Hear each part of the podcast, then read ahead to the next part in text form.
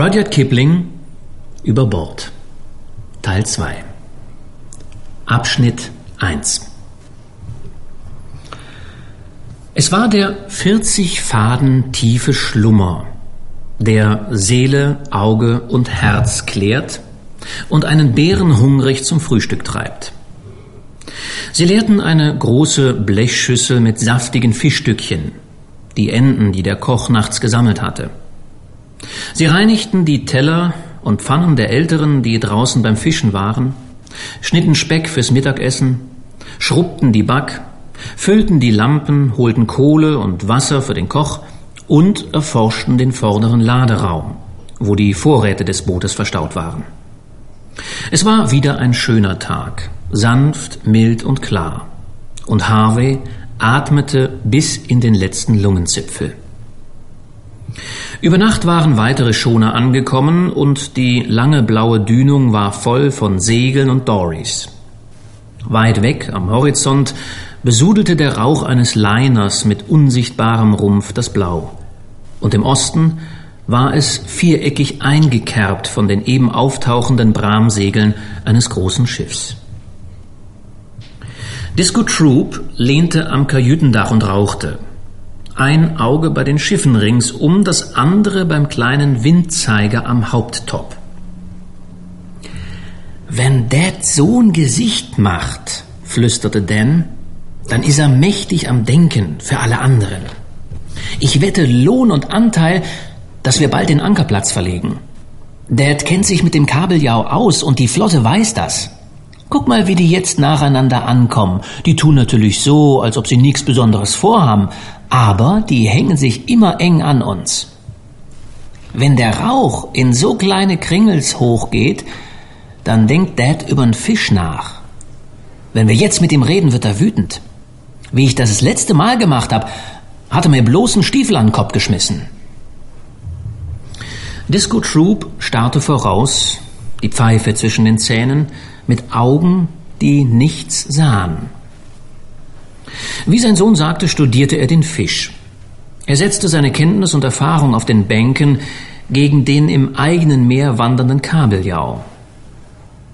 Er nahm die Anwesenheit der neugierigen Schoner am Horizont als Kompliment für seine Fähigkeiten. Aber nun, da er es entgegengenommen hatte, wollte er sich verdrücken und allein ankern, bis es Zeit war, hinauf zur Jungfrau zu fahren und in den Straßen dieser tosenden Stadt auf den Wassern zu fischen. Also bedachte Disco Troop das Wetter der letzten Tage und Stürme, Strömungen, Nahrungsquellen vom Blickpunkt eines zwanzigpfündigen Kabeljaus. Tatsächlich war er eine Stunde lang selbst ein Kabeljau und sah einem solchen bemerkenswert ähnlich. Dann nahm er die Pfeife aus den Zähnen. Dad, sagte Dan, wir haben alles erledigt. Dürfen wir ein bisschen aufs Wasser? Ist gutes Fangwetter. Ja, aber nicht in diesem kirschroten Zeug und diesen blöden braunen Schuhen. Gib ihm was Vernünftiges zum Anziehen. Er meinte natürlich Harvey.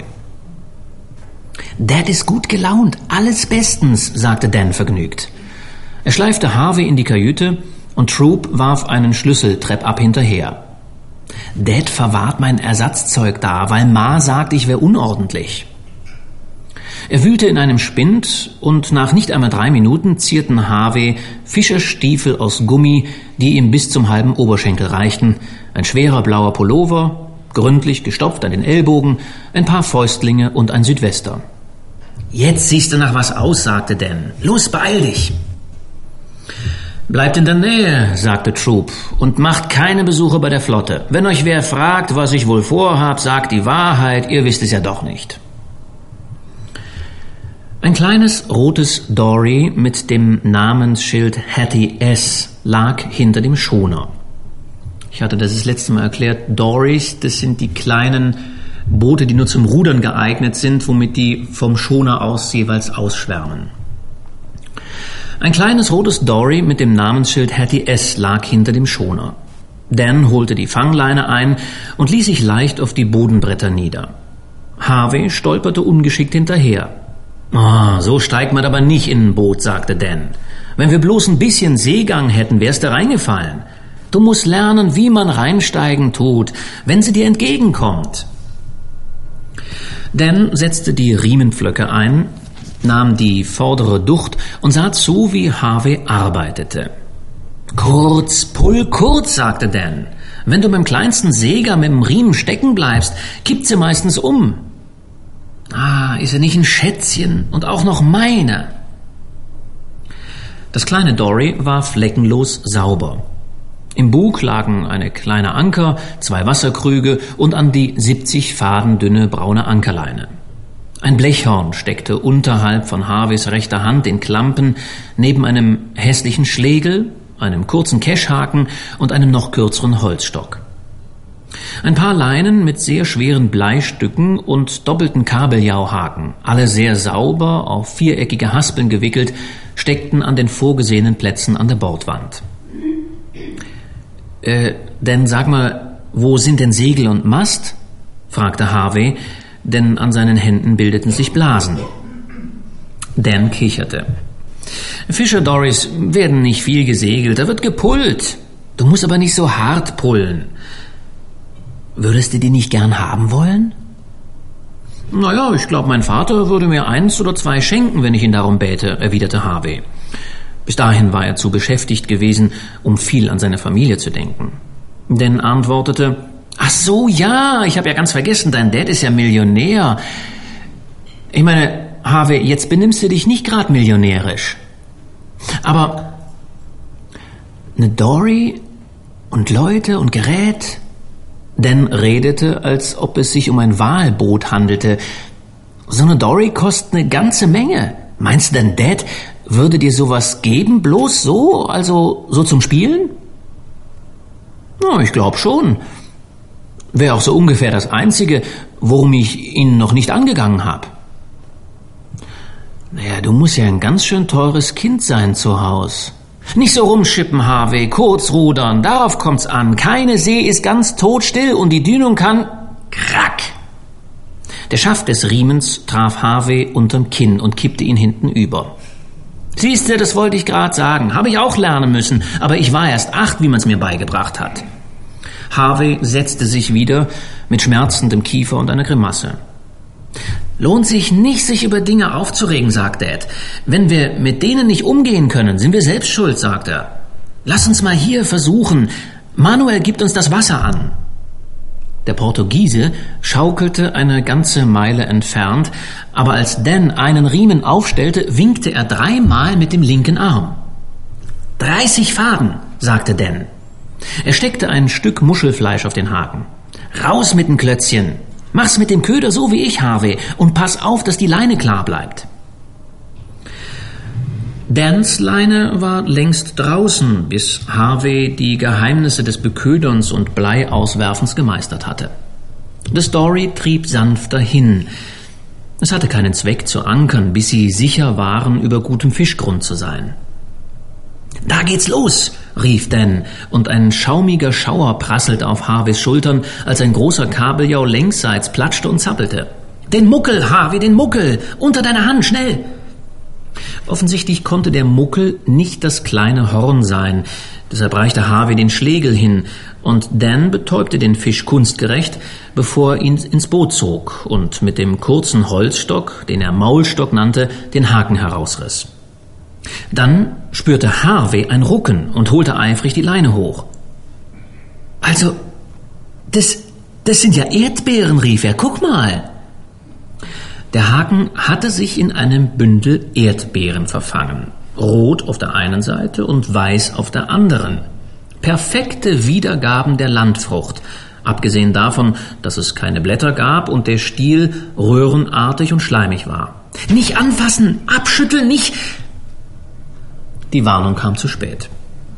Harvey hatte sie vom Haken genommen und bewunderte sie schon. Autsch! rief er, denn seine Finger brannten, als ob er in einen Nesselhaufen gegriffen hätte. Siehste, jetzt weißt du, was mit Erdbeerbeet gemeint ist. Mit bloßer Hand soll man nix anfassen, außer Fisch, sagt Dad. Schlag sie ab gegen die Bordwand und nimm neuen Köder, Harvey. Anstarren hilft nix. Ist alles Teil von wofür du bezahlt wirst. Harvey lächelte beim Gedanken an seine zehneinhalb Dollar im Monat und er belegte, was seine Mutter wohl sagen würde, wenn sie sehen könnte, wie er mitten im Ozean über der Bordkante eines Fischerdory hing. Sie litt Todesängste, so oft er nur auf einem See ruderte. Und nebenbei erinnerte sich Harvey ganz deutlich daran, dass er über ihre Ängstlichkeit immer gelacht hatte. Plötzlich sauste ihm die Leine durch die Hand und stach sogar durch die Fäustlinge, die sie schützen sollten. Das ist ein Riese. Gib ihm Spiel, solange er Kraft hat, rief denn. Ich helf dir. Nein, das tust du nicht, schnauzte Harvey, wobei er sich an die Leine klammerte. Das ist mein erster Fisch. Ist das vielleicht ein Wal? Naja, ein Heilbutt vielleicht. Dan spähte über Bord ins Wasser und fuchtelte mit dem großen Muckel, auf alles vorbereitet. Etwas Weißes und Ovales glitzerte und zuckte im Grün. Ich setz Lohn und Anteil drauf, der wiegt über hundert. Bist du wirklich so verdammt versessen drauf, den allein zu landen? Wo Harveys Knöchel gegen die Bootswand gekracht waren, waren sie roh und blutig. Sein Gesicht war rotblau vor Erregung und Erschöpfung. Er troff von Schweiß und war beinahe blind vom Starren in die sonnenhelle Kräuselwellen, die über der zuckenden Leine Ringe bildeten. Die Jungen waren viel eher müde als der Heilbutt, der in den folgenden 20 Minuten sie und das Dory übernahm. Aber schließlich wurde der große Plattfisch doch mit dem Keschhaken ins Boot geholt. Anfängerglück, sagte Dan. Er wischte sich die Stirn. Der ist satte hundert wert. Harvey betrachtete das riesige, grau gesprenkelte Geschöpf mit unsagbarem Stolz. An Land hatte er schon oft Heilbutt gesehen, auf Marmorplatten, aber er hatte nie daran gedacht zu fragen, wie der Fisch eigentlich an Land kam. Nun wusste er es, und jeder Zoll seines Körpers schmerzte vor Erschöpfung. Wenn Dad hier wäre, sagte Dan, wobei er die Leine einholte, würde er die Zeichen lesen, wie wenn's gedruckt ist. Die Fische werden immer kleiner, und dein Heilboot hier ist ungefähr das Größte, was wir bei dem Trip kriegen werden. Der Fang gestern, hast es gemerkt? Das waren alles große Fische, aber kein Heilboot. Dad würde die Zeichen sofort erkennen. Dad sagt, alles auf den Bänken ist ein Zeichen und man kann es richtig oder falsch lesen. Dad ist beim Denken tiefer als das Wahlloch. Abschnitt 2 Noch während er redete, feuerte jemand auf der Weir hier eine Pistole ab und in der Focktakelung wurde ein Kartoffelkorb gehisst. Hab ich nicht grad gesagt? Das heißt alle Mann an Bord. Dad hat was vor, sonst wird er nie um diese Tageszeit das Fischen abbrechen. Wickel auf, Harvey, dann rudern wir zurück. Sie waren luftwärts vom Schoner und eben bereit, das Dory über die ruhige See flitzen zu lassen, als Klagelaute eine halbe Meile entfernt sie zu Penn führten, der um einen Fixpunkt kreiselte, ganz wie ein riesiger Wasserkäfer. Der kleine Mann ruderte rückwärts weg und kam dann mit ungeheurer Energie wieder an, aber am Schluss jedes dieser Manöver schwenkte sein Dory herum und bremste sich ruckartig mit der eigenen Leine. Ah, wir müssen ihm wohl helfen, sonst treibt er hier Wurzeln und fängt an zu blühen, sagte Dan.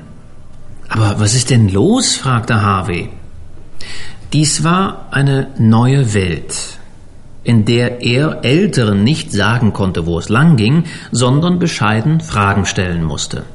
Und die See war furchtbar groß und unaufgeregt. Tja, der Anker sitzt fest. Penn verliert die immer, schon zwei Stück auf diesem Trip und auch noch über Sand. Und Dad sagt, wenn er den nächsten verschusselt, so sicher wie's Fischen, dann gibt er ihm nen Kelleck. Das würde Penn das Herz brechen.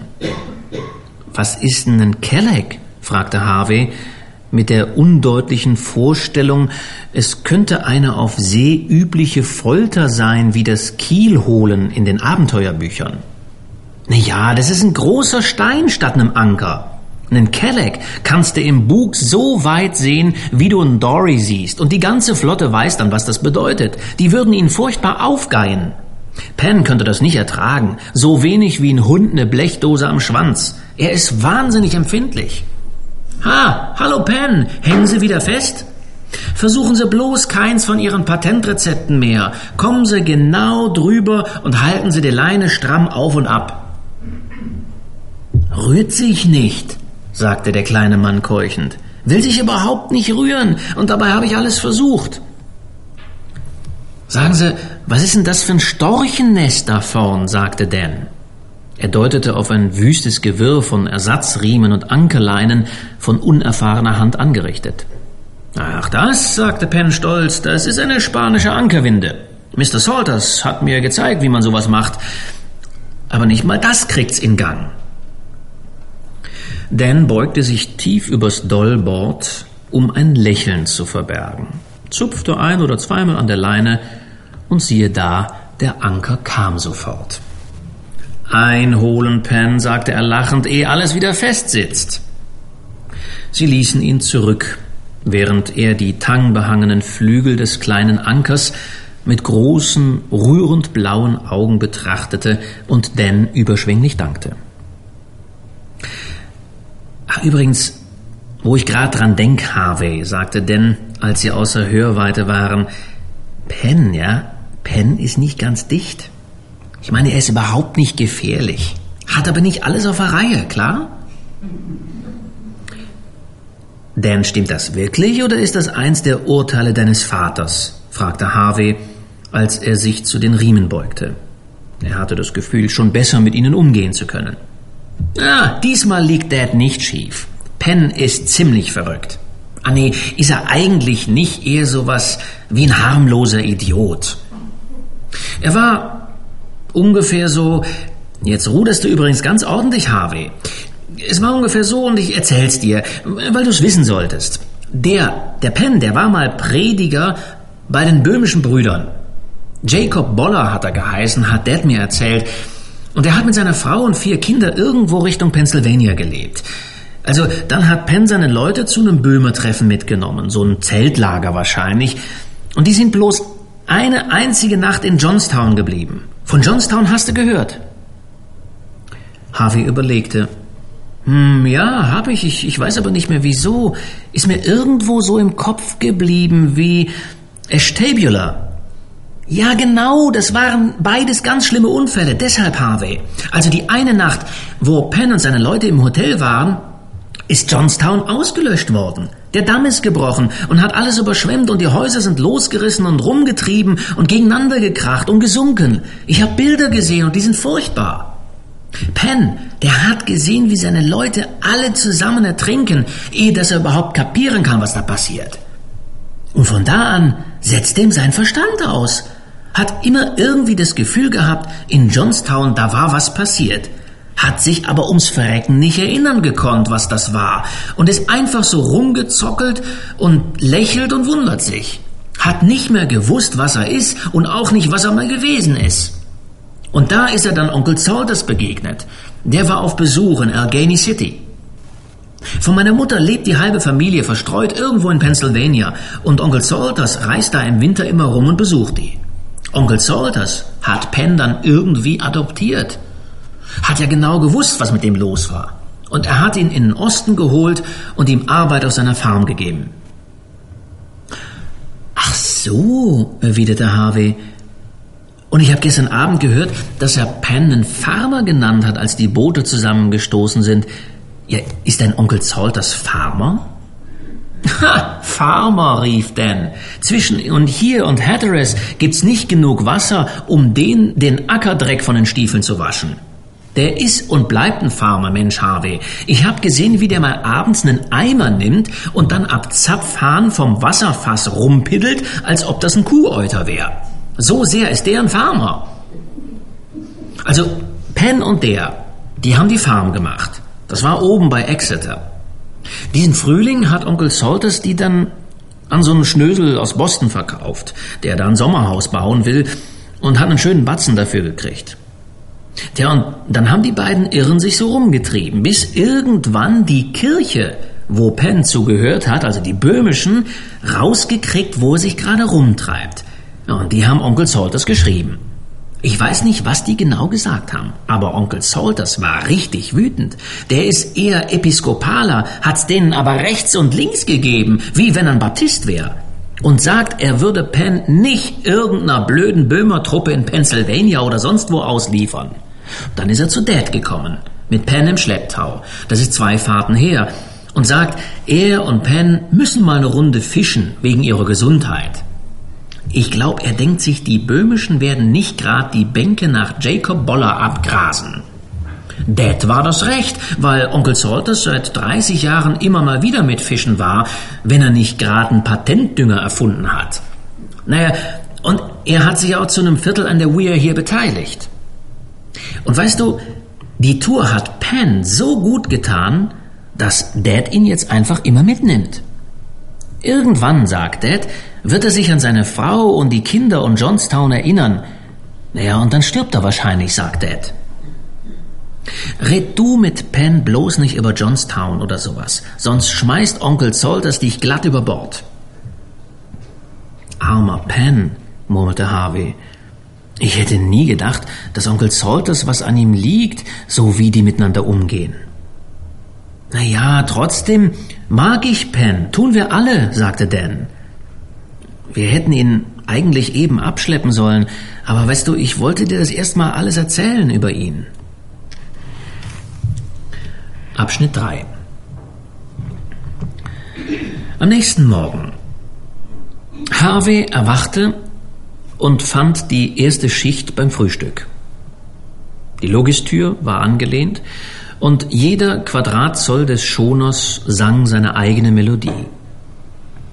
Die schwarze Masse des Kochs waberte hinten in der winzigen Kombüse im glühenden Ofenlicht, und davor schepperten und klirrten bei jeder Schiffsbewegung die Töpfe und Pfannen in den Aussparungen des hölzernen Bords. Hoch und höher stieg das Vorschiff, stöhnend und hiefend und bebend, und sauste dann mit einem sauberen, sichelartigen Hieb hinab in die See. Harvey konnte den Bug schneiden und malmen hören, und dann die Pause, ehe das zerteilte Wasser oben auf dem Deck niederging wie eine Schrotsalve. Es folgte das wollige Reiben des Ankertaus in der Klüse, ein Knurren und Quietschen vom Spill, ein Gieren, ein Stoßen und ein Auskeilen, und die We Are Here rappelte sich auf, um die Bewegungen zu wiederholen. Also an Land, hörte er Long Jack sagen. Da gibt's was zu tun, und das muss bei jedem Wetter gemacht werden. Hier, hier sind wir weit genug weg von der Flotte, und wir haben nichts zu tun. Was für ein Segen. Ich sag Gute Nacht allerseits. Wie eine große Schlange glitt er vom Tisch zu seiner Koje und begann zu rauchen. Tom Platt folgte dem Beispiel. Onkel Salters und Penn kämpften sich die Leiter hinauf, um Wache zu gehen, und der Koch deckte für den zweiten Turn.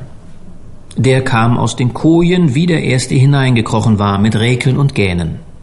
Er aß, bis er nicht mehr konnte, und dann stopfte Manuel seine Pfeife mit irgendeinem grausigen Tabak, klemmte sich zwischen den Pallpfosten und eine Vorderkoje und lächelte den Rauch milde und träge an. Dan lag ausgestreckt in seiner Koje und rang mit den vergoldeten Knöpfen eines kitschigen Akkordeons, dessen Melodien mit den Bewegungen der We Are Here stiegen und fielen. Der Koch hatte die Schultern gegen den Kasten gestemmt, indem er die Backpasteten verwahrte und schälte Kartoffeln, immer mit einem Auge beim Ofen, falls zu viel Wasser den Weg herab durchs Rohr finden sollte. Und Geruch und Luft insgesamt waren nicht zu beschreiben. Harvey bedachte die Dinge, wunderte sich, dass ihm nicht sterbenselend war und kroch wieder in seine Koje, was der weichste und sicherste Platz war, während Dan so gut das wilde Stampfen es erlaubte, I don't want to play in your yard spielte. Wie lange sollen das noch so gehen? Fragte Harvey Manuel. Bis sie wird bisschen still. Vielleicht heute Abend, vielleicht zwei Tage mehr. Magst du nicht, ha, was? Naja, vor einer Woche wäre mir tot schlecht gewesen, aber jetzt scheint es mir nichts auszumachen, jedenfalls nicht viel. Das ist, weil wir dich machen zu Fischer diese Tage. Wenn ich wär du, wenn ich komm an Gloucester, ich würd geben zwei, drei große Kerzen für mein Glück. Kerzen? Wem? Na klar doch, die Jungfrau von unserer Kirche auf Hügel. Sie ist sehr gut zu Fischmänner immer. Das ist, warum so wenig von uns Portugiesen ertrinken tun. Ah, Sie sind also katholisch? Na, ich bin von Madeira. Ich bin kein Puerto Rico-Junge. Soll ich da sein Baptiste? Was? Ich immer geb Kerzen. Zwei, drei, mehr, wenn ich komm zu Gloucester. Die gute Jungfrau, sie nie vergiss Manuel. Ich sehe das nicht so, warf Tom Platt von seiner Koje aus ein. Sein Narbengesicht glomm im Schein eines Streichholzes, als er an der Pfeife sog. Die See ist einfach die See. Und was da abläuft, das kriegst du einfach ab, egal ob Kerzen oder Kerosin. Hm, ist trotzdem eine gute Sache, sagte Long Jack, wenn man einen Freund bei Hof hat. Ich denk da eher wie Manuel. Ungefähr zehn Jahre her, da habe ich auf einem Marktboot aus Südboston gearbeitet. Wir waren vor der Minnow Bank, ein Nordost voll über uns, dicker wie Haferbrei. Der Alte war besoffen, titscht immer mit dem Kinn auf die Pinne und ich sag mir, wenn ich je wieder meinen Bootshaken ins Teedock steck, dann zeig ich den Heiligen, von was für einem Pott sie mich gerettet haben. Also wie ihr seht, bin ich ja jetzt hier. Und das Modell von der dreckigen, ollen Kathleen, was mich einen Monat Arbeit gekostet hat, das habe ich dem Priester gegeben und der hat's vor den Altar gehängt. Ich meine, hat mehr Sinn, so ein Modell zu geben, was doch sowas wie ein Kunstwerk ist, als wie eine Kerze. Kerzen kannst du im Laden kaufen, aber ein Modell zeigt den guten Heiligen, dass du dir Mühe gegeben hast und dankbar bist. Aber glaubst du an sowas, Ihre? fragte Tom Platt.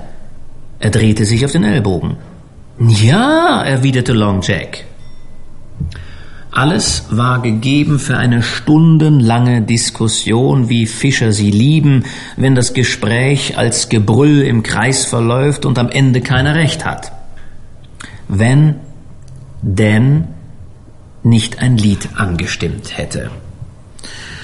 Schon 26 Sonntage, dass wir kein Land mehr sehen, mit 1500 Zentnern und 1500 Zentnern, voll 1500 Zentnern zwischen Bankero und Grant. Halt mal an, rührte Tom Platt. Willst du denn den Turn versauen? Denn das ist ein Jonas, außer man singt's, wenn alles Salz nass ist. Nee, das ist doch kein Jonas, oder Dad? Nur wenn man die letzte Strophe singen tut. Du kannst mir nichts über Jonas erzählen. Äh, was ist das denn? fragte Harvey. Was ist denn ein Jonas? Ein Jonas ist alles, was Unglück bringt. Manchmal ist es ein Mann, manchmal ein Junge oder ein Eimer. Ich habe mal einen Spleißmesser Jonas gekannt, zwei Turns, bis wir dahinter gekommen sind, sagte Tom Platt. Gibt alle möglichen Jonasse. Jim Borg war einer, bis er bei der George Bankers offen ist. Mit Jim Borg wäre ich nie an Bord gegangen und wenn ich hätte hungern müssen. Dann gab's da noch ein grüne Story auf der Ezra Flute. Das war auch ein Jonas, die schlimmste Sorte Jonas, hat vier Mann ertränkt und bei Nacht im Nest hat's wie ein Feuer geleuchtet. Ja, und das glauben Sie? fragte Harvey. Er dachte an das, was Tom Platt über Kerzen und Modelle gesagt hatte. Äh, müssen wir denn nicht eigentlich alles nehmen, was kommt? Ein missbilligendes Gemurmel lief durch alle Kojen. Außenbords ja. Binnenbords können Dinge passieren, sagte Disco Troop. Mach dich nicht über Jonasse lustig, junger Mann. Dan sagte dann, aber Harvey ist kein Jonas. Wie wir ihn aufgefischt haben, gab es am nächsten Tag einen Riesenfang. Der Koch kippte den Kopf nach hinten und lachte plötzlich. Ein seltsames, dünnes Lachen. Er war ein sehr beunruhigender Neger. Was ist denn los? sagte Dan. Ist er denn nicht unser Maskottchen? Und haben die nicht gut gebissen, nachdem er bei uns angebissen hatte?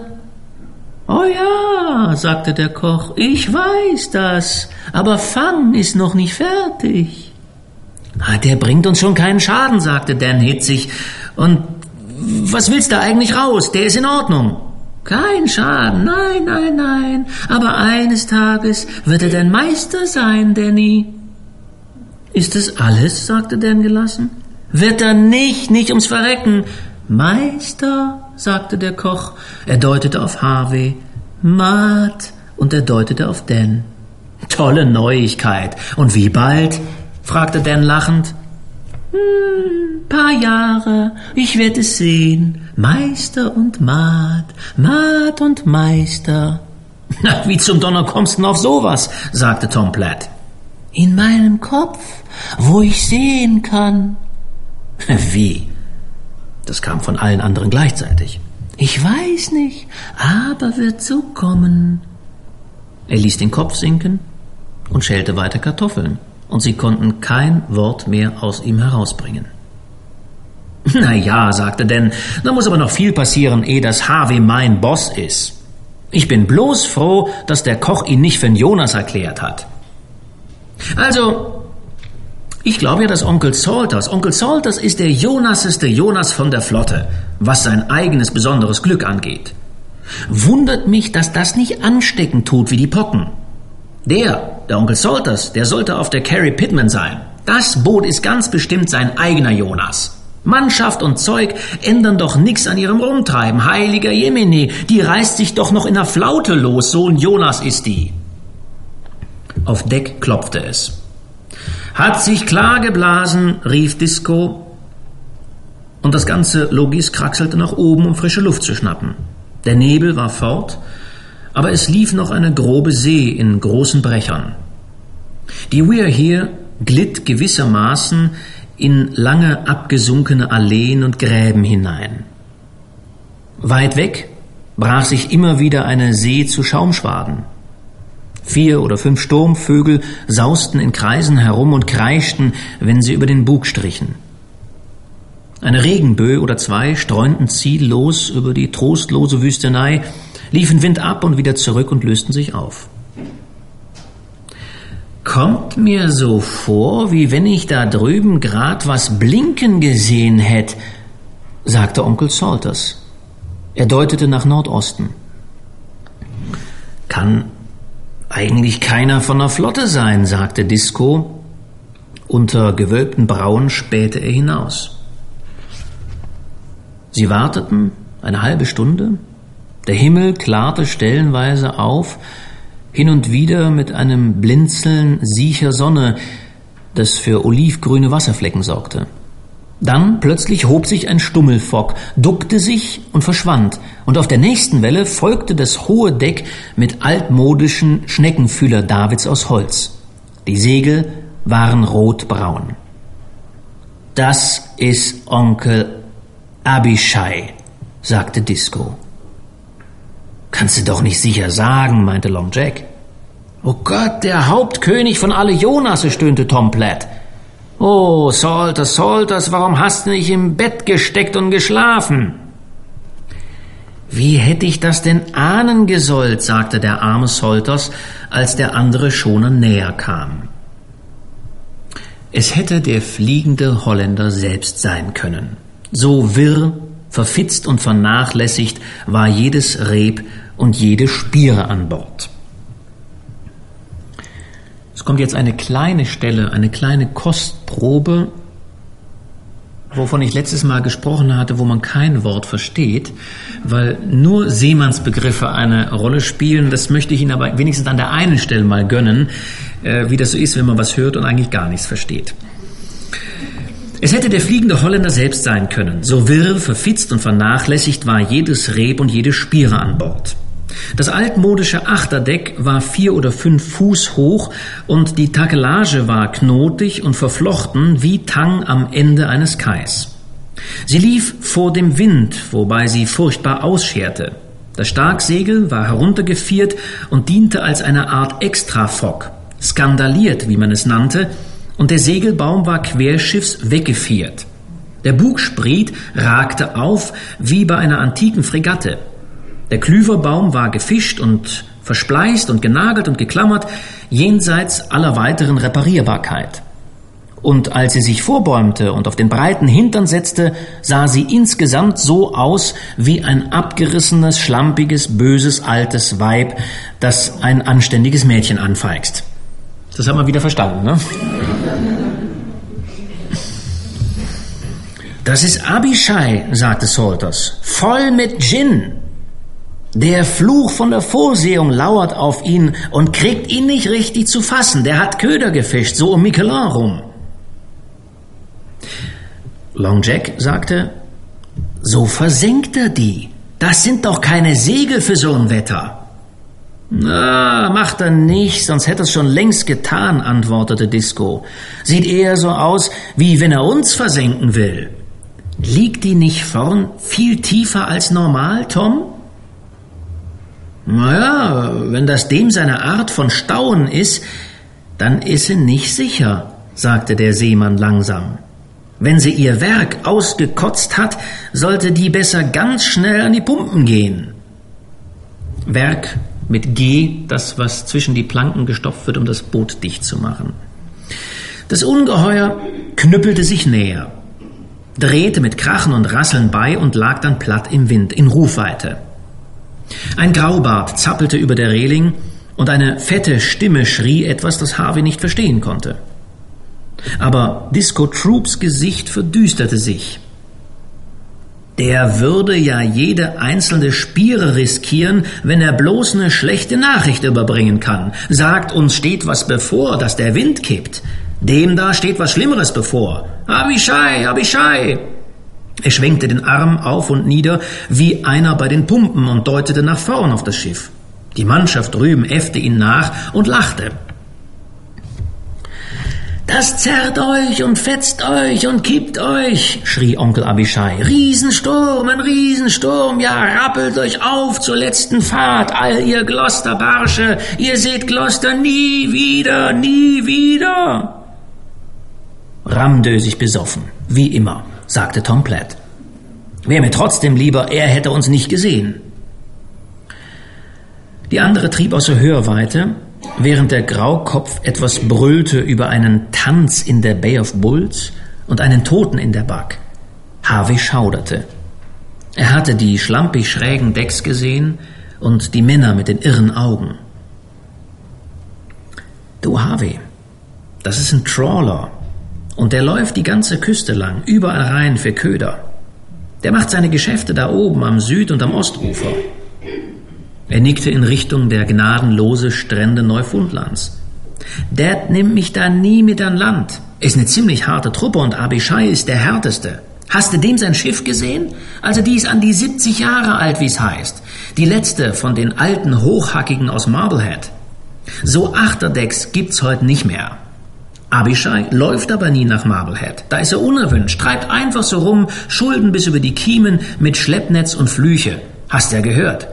Ist seit vielen Jahren ein Jonas der. Kriegt Schnaps von den Viehcamp-Booten, für das er zaubert und Wind verkauft und so ein Zeugs. Ich glaub, der ist verrückt. Hat keinen Zweck, dass wir heute Abend das Trollnetz einholen, sagte Tom Platt in stiller Verzweiflung der ist doch extra längsseits gekommen, für uns zu verfluchen. Ich würd Heuer und Anteil dafür geben, wenn ich den an der Gangway von der ollen Ohio sehen könnt, ehe dass wir's Auspeitschen abgeschafft haben. Die verwahrloste, hochhackige, tanzte wie trunken Wind ab, und alle Augen folgten ihr. Plötzlich schrie der Koch mit seiner Phonographenstimme das war sein eigener Tod, was ihn so reden lässt. Er ist verdammt, verdammt, sag ich euch da. Sie segelte in einen Flecken wässrigen Sonnenlichts, drei oder vier Meilen entfernt. Der Flecken wurde matter und schwand. Und genau wie das Licht verging, so verging auch der Schoner. Er sackte in eine Senke und war nicht mehr zu sehen. Abgesoffen, o oh heiliger Hakenblock, schrie Disco. Er rannte nach Achtern. Besoffen oder nüchtern, wir müssen denen helfen. Kurz hieven und Anker rausbrechen, schnell.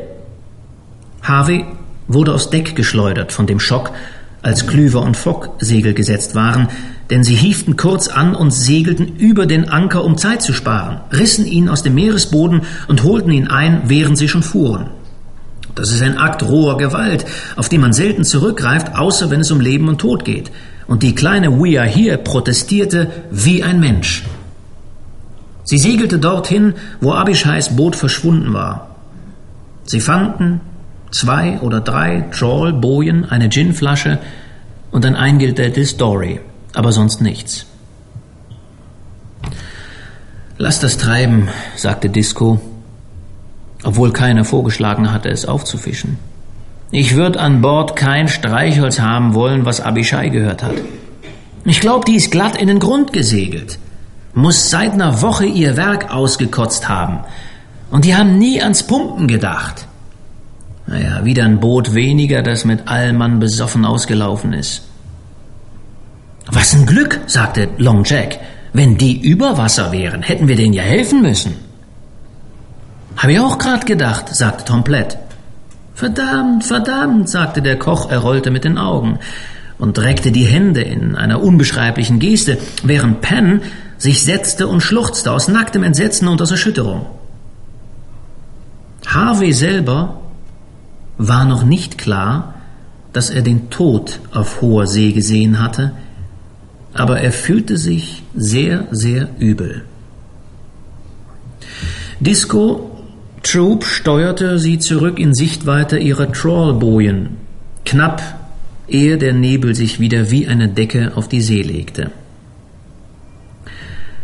Wenn's uns hier draußen erwischt, dann immer ganz schnell, war alles, was er zu Harvey sagte. Denk mal ein bisschen drüber nach, junger Mann. Das da, da draußen, das war der Schnaps. Abschnitt 4 Die kleine We're Here tanzte rund um ihren Anker zwischen den silberköpfigen Wellen. Sie zuckte zurück in gespieltem Erstaunen über den Anblick des steifen Ankertaus stürzte sich dann wie ein Kätzchen darauf, während das Spritzwasser von ihrem Sprung durch die Klüsen schoss wie aus einer Kanone. Kopfschüttelnd sagte sie, Tja, tut mir leid, aber ich kann nicht länger bleiben, ich fahre nach Norden. Und glitt seitwärts davon, um jäh mit einem dramatischen Gerappel der Takelage anzuhalten. Was ich eben sagen wollte, begann sie dann, feierlich wie ein Betrunkener, der einen Laternenpfahl anredet. Der Rest des Satzes, natürlich führte sie ihre Wörter als Pantomime auf, verlor sich in einem Anfall von Gezappel, wobei sie sich benahm wie ein junger Hund, der seine Leine kaut, eine plumpe Frau im Damensattel, ein Huhn mit abgeschlagenem Kopf oder eine Kuh, die von einer Hornisse gestochen wurde, ganz wie die Schrullen der See sie ankamen. Guck mal, wie sie ihr Stück aufsagt. Jetzt ist sie Patrick Henry, sagte Dan. Sie holte bei einem Brecher über und gestikulierte mit dem Klüverbauen vom Backbord nach Steuerbord. Ach, was mich betrifft, gebt mir Freiheit oder gebt mir den Tod. Wop! Sie setzte sich im Mondschimmer auf dem Wasser nieder mit einer eleganten, stolzen Verbeugung, die beeindruckend gewesen wäre, hätte nicht das Rudergeschirr in seinem Kasten spöttisch gekeckert. Harvey lachte laut. Hey, das ist ja, als ob sie lebendig wäre, sagte er. Du, Harvey, die ist sicher wie ein Haus und trocken wie ein Hering, sagte Dan begeistert, als ein Schlag ihn mit Gischt übers Deck warf.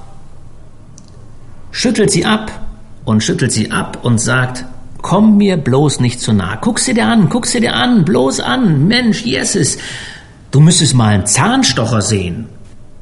Bitte denn, was ist denn ein Zahnstocher? Naja, die neuen Schellfisch- und Heringsboote.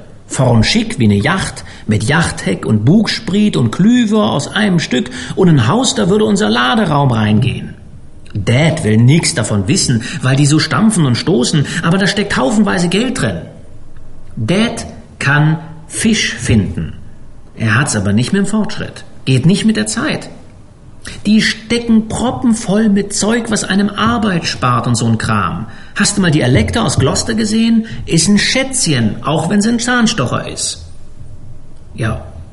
Und Dan, was kosten die denn so? Berge von Dollars. 15.000 vielleicht, vielleicht sogar mehr, mit Vergoldung und alles, was dir bloß einfällt. Dann sagte er halblaut zu sich selbst, ich glaube, ich glaube, ich würde so eins wieder Hattie S nennen. Das war das erste von vielen Gesprächen mit Dan, der Harvey erzählte, warum er den Namen seines Dory auf ein Schellfischboot übertragen würde. Harvey hörte eine Menge über die echte Hattie S. in Gloucester. Er sah eine Locke von ihrem Haar, die Dan, da gute Worte ihm nichts brachten, geangelt hatte, diese Locke, als sie letzten Winter in der Schule vor ihm saß. Und ein Foto natürlich. Hattie war ungefähr 14 Jahre alt, mit furchtbarer Verachtung für Jungen. Und den ganzen Winter hatte sie auf Dans Herz herumgetrampelt. All das wurde unter feierlichem Schweigegelübde offenbart. Auf Deck, im Mondenschein, in schwarzer Finsternis oder bei erstickendem Nebel. Das winselnde Ruder war hinter ihnen, vor ihnen das ansteigende Deck und draußen die ruhelose, lärmende See. Einmal als die Jungen einander besser kennenlernten, kam es natürlich zu einem Kampf, der vom Bug zum Heck tobte, bis Penn heraufkam und sie trennte, ihnen aber versprach, Disco nichts zu sagen, der nämlich Kämpfen auf Wache noch schlimmer fand als Schlafen. Harvey war denn körperlich nicht gewachsen. Es sagte aber viel über sein neues Training, dass er die Niederlage hinnahm und nicht versuchte, durch unfaire Methoden mit dem Sieger gleichzuziehen. Das war geschehen, nachdem er eine Reihe Geschwüre zwischen Ellenbogen und Handgelenken überstanden hatte, wo nasser Jersey und Ölzeug ins Fleisch schnitten. Das Salzwasser biss unangenehm in sie, aber als sie reif waren, behandelte Dan sie mit Discos Rasiermesser und versicherte Harvey, er sei jetzt ein Bänkefischer von Geblüt.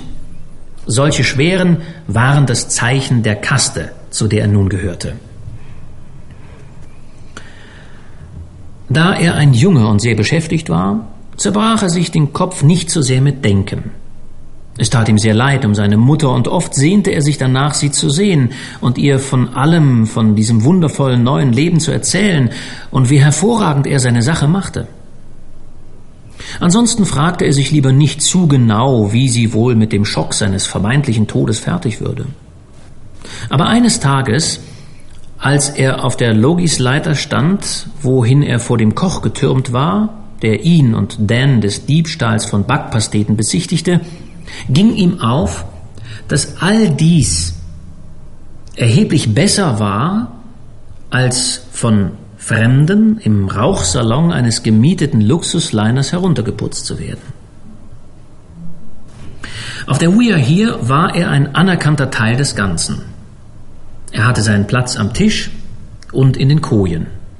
Und er konnte durchaus mithalten bei den langen Gesprächen an Sturmtagen, wenn die anderen immer bereit waren, dem zuzuhören, was sie seine Märchen über sein Leben an Land nannten. Er brauchte nicht länger als zwei ein Viertel Tage, um zu begreifen, dass beim Reden über sein Leben, das jetzt sehr weit fortschien, niemand außer Dan ihm glaubte.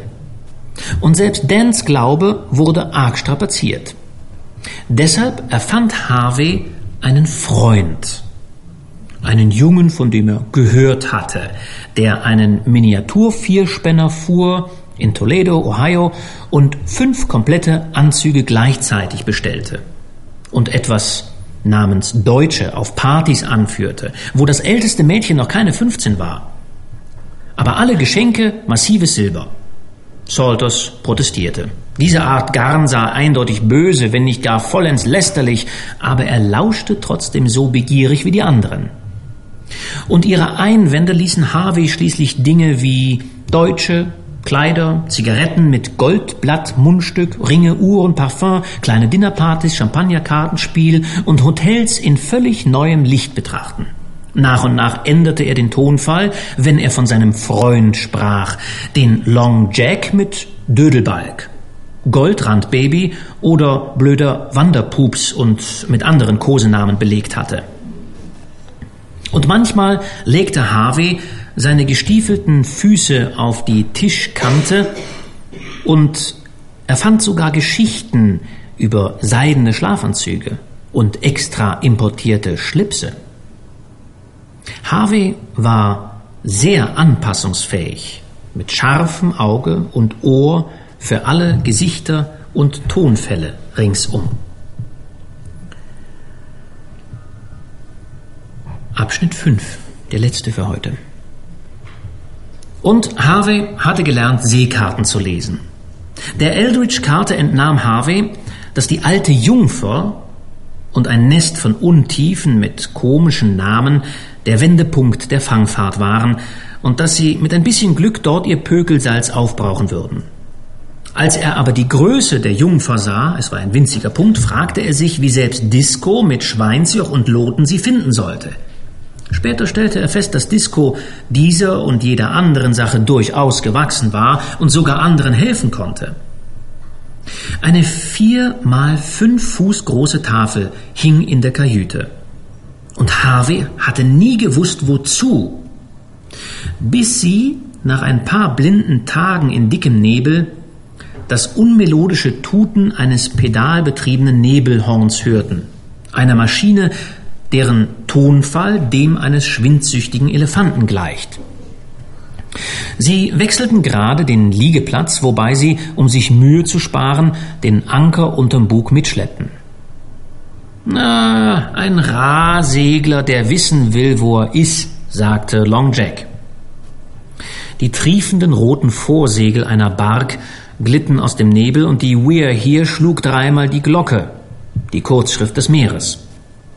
Unter Kreischen und Schreien wurde auf dem größeren Schiff das Marssegel backe Hm, Franzmann, sagte Onkel Salters geringschätzig, ein Michelin-Boot aus Saint-Malo.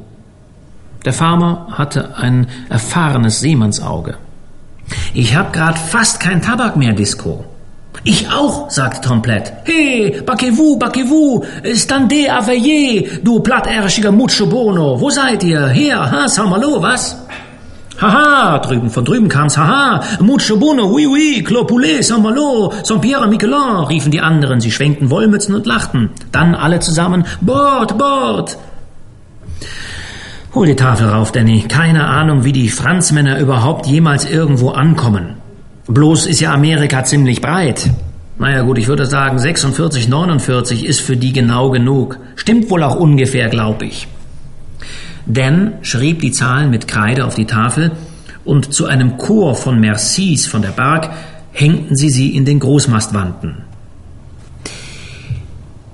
Ist irgendwie nicht sehr nächstenlieb, die so abziehen zu lassen, sagte Salters. Er wühlte in seinen Taschen. Ja, hast du denn seit dem letzten Turn Französisch gelernt? fragte Disco. Ich will nicht wieder mit Ballaststeinen beworfen werden, bloß weil du Michelin-Boote Fouticouchons nennst wie voller Hafe. Harmon Rush hat gesagt, das wäre das Beste, um die zu wecken. Einfaches Amerikanisch ist gut genug für mich. Mensch, wir haben fast alle keinen Tabak mehr. Junger Mann, kannst du kein Französisch? Aber ja, sagte Harvey tapfer und er brüllte, Eh, Moment, arrêtez-vous, attendez, nous sommes venant pour Tabak. Na, Tabak, Tabak, riefen sie und lachten wieder. Ist angekommen. Lass uns doch mit dem Dory rüber, sagte Tom Platt. Ich habe ja nicht gerade ein Französisch-Diplom, aber ich kann einen anderen Slang zum Durchkommen. Los, Harvey, mitkommen und übersetzen. Das Tamtam und Gewirre, als er und Harvey die schwarze Bordwand der Bark hinaufgezogen wurden, war unbeschreiblich. Die Kajüte war rundum vollgeklebt mit kitschigen Farbdrucken der Madonna. Unsere liebe Frau von Neufundland nannten sie sie. Harveys Französisch nun war keine auf den Bänken geläufige Sorte, und seine Konversation beschränkte sich dann auch auf Nicken und Grinsen. Aber Tom Platt fuchtelte mit den Armen und kam flüssig zurecht. Der Captain gab ihm einen Drink, unsäglichen Gin, und die Operettencrew mit haarigen Hälsen, roten Mützen und langen Messern begrüßte ihn als Bruder. Dann begann das Handeln. Sie hatten Tabak, reichlich, amerikanischen Tabak, der nie durch den französischen Zoll gegangen war. Sie brauchten Kakao und Zwieback. Harvey ruderte zurück, um das mit dem Koch und Disco zu arrangieren, die die Vorräte verwalteten, und bei seiner Rückkehr wurden die Kakaodosen und Zwiebackbeutel neben dem Steuer des Franzosen gezählt. Es sah aus wie die Teilung der Beute auf einem Piratenschiff. Aber am Schluss war Tom Platt mit schwarzen Tabakrollen umwickelt und vollgestopft mit Kau- und Rauchtabak in Platten. Dann segelten diese umgänglichen Seeleute in den Nebel hinein, die Franzosen also, und das Letzte, was Harvey hörte, war ein munterer französischer Gesang. Wieso geht mein Französisch da nicht, aber Ihre Zeichensprache wohl? fragte Harvey, als der Ertrag des Feilschens auf der Weir hier verteilt worden war. Zeichensprache, Platt schüttelte sich aus vor Lachen. Naja, ist wohl Zeichensprache, aber viel älter wie dein Französisch, Harvey. Die Franzmannboote stecken voll mit Freimaurern, deshalb. Wie? Denn sind Sie also Freimaurer? Sieht so aus, was? sagte der ehemalige Kriegsmariner und stopfte seine Pfeife. Und Harvey durfte über ein weiteres Mysterium der Hohen See brüten. Und da dürfen Sie jetzt auch eine Woche drüber brüten, über dieses Mysterium.